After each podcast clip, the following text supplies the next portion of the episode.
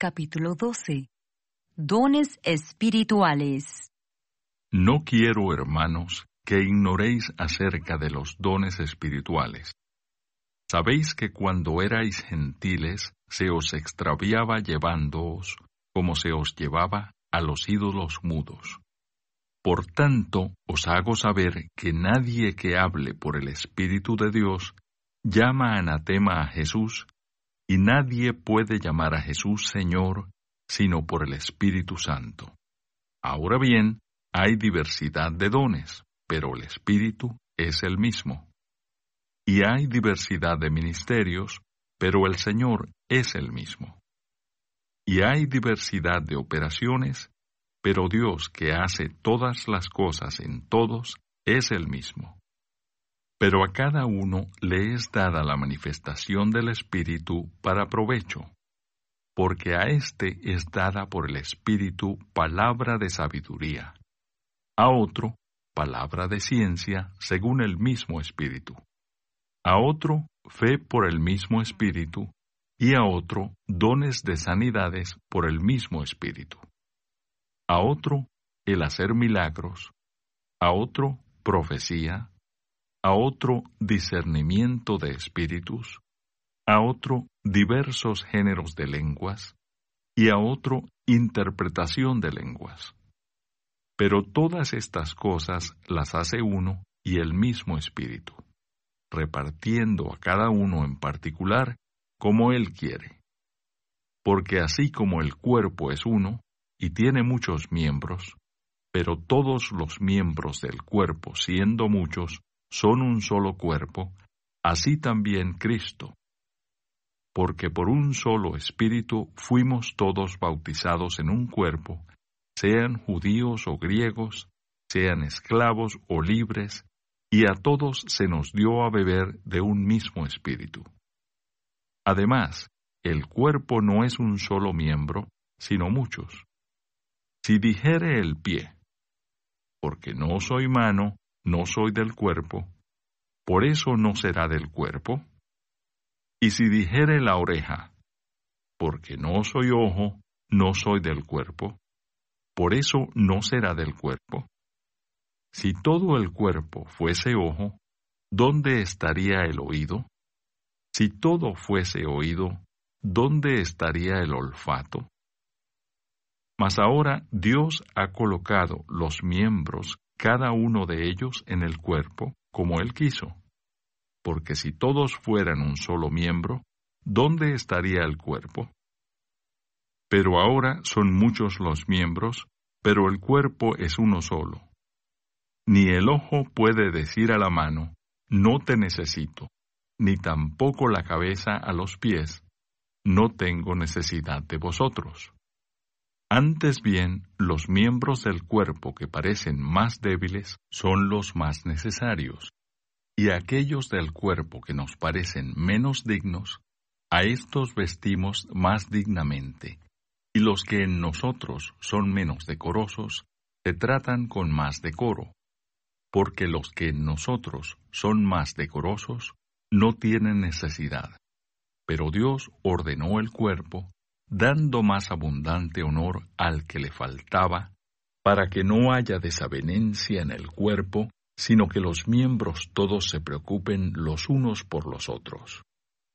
De manera que si un miembro padece, todos los miembros se duelen con él, y si un miembro recibe honra, todos los miembros con él se gozan. Vosotros, pues, sois el cuerpo de Cristo, y miembros cada uno en particular.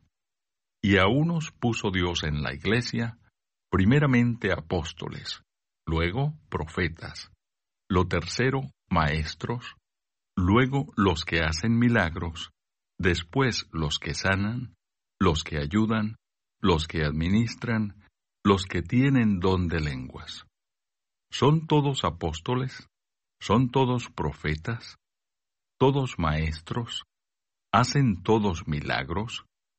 ¿Tienen todos dones de sanidad? ¿Hablan todos lenguas? ¿Interpretan todos? Procurad, pues, los dones mejores, mas yo os muestro un camino aún más excelente. Comentario de Mateo Henry. 12.2.1 a 11 Los dones espirituales fueron extraordinarios poderes otorgados en los primeros siglos, para convencer a los incrédulos, y para difundir el Evangelio. Dones y las gracias son muy diferentes. Ambos fueron dadas gratuitamente por Dios. Pero, ¿dónde se da la gracia, que es para la salvación de los que lo tienen? Los regalos son para el beneficio y la salvación de los demás, y puede haber grandes regalos donde no hay gracia. Los dones extraordinarios del Espíritu Santo se ejercieron principalmente en las asambleas públicas, donde los corintios parece que han hecho demostraciones de ellos, queriendo en el espíritu de la piedad y del amor cristiano. Mientras los paganos, que no habían sido influenciados por el Espíritu de Cristo.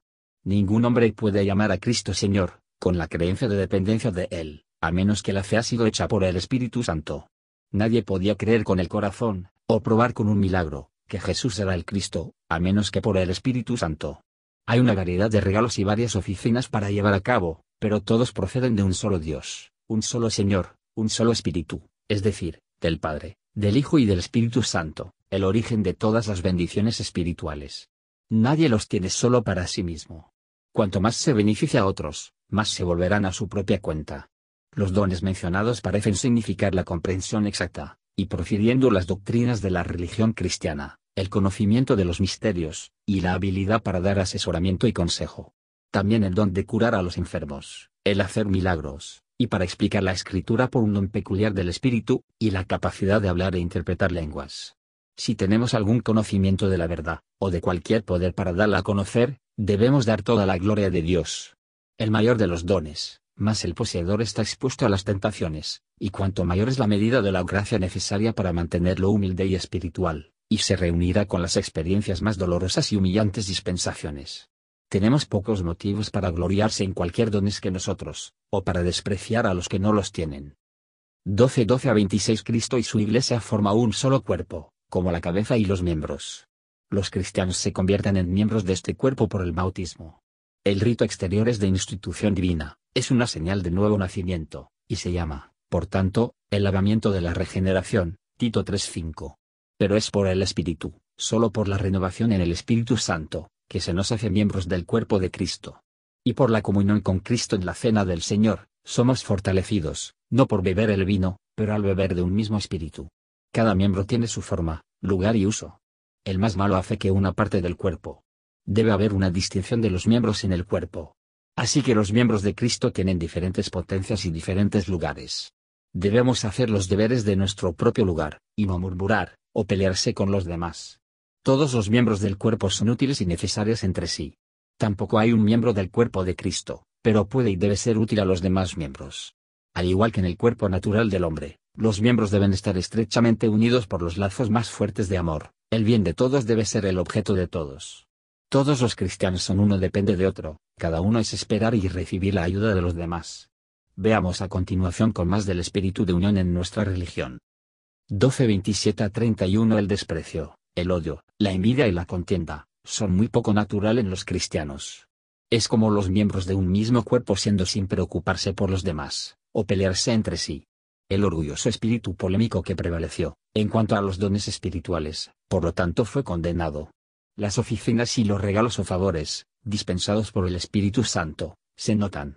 Principales ministros, personas habilitadas para interpretar la escritura, los que trabajaron en palabra y doctrina, los que tenían el poder de curar enfermedades, como ayudado a los enfermos y débiles, como desecho del dinero dado en caridad por la Iglesia, y gestionado los asuntos de la Iglesia, y como podría hablar diversas lenguas.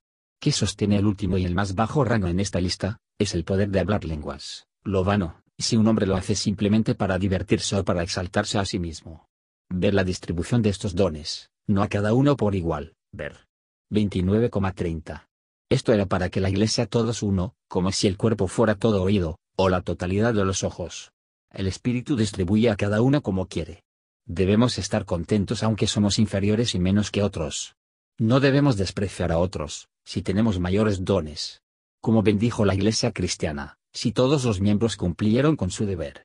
En lugar de codiciar los mayores estaciones, o los más espléndidos regalos, nos permitieron dejar el nombramiento de sus instrumentos de Dios, y aquellos en los que trabaja por su providencia. Recuerde, los que no se aprobarán adelante que buscan los lugares principales, pero los que son más fieles a la confianza depositada en ellos, y lo más diligentes en la obra de su maestro. Gracias por escuchar y si te gustó esto, suscríbete y considera darle me gusta a mi página de Facebook y únete a mi grupo Jesús Answers Prayer.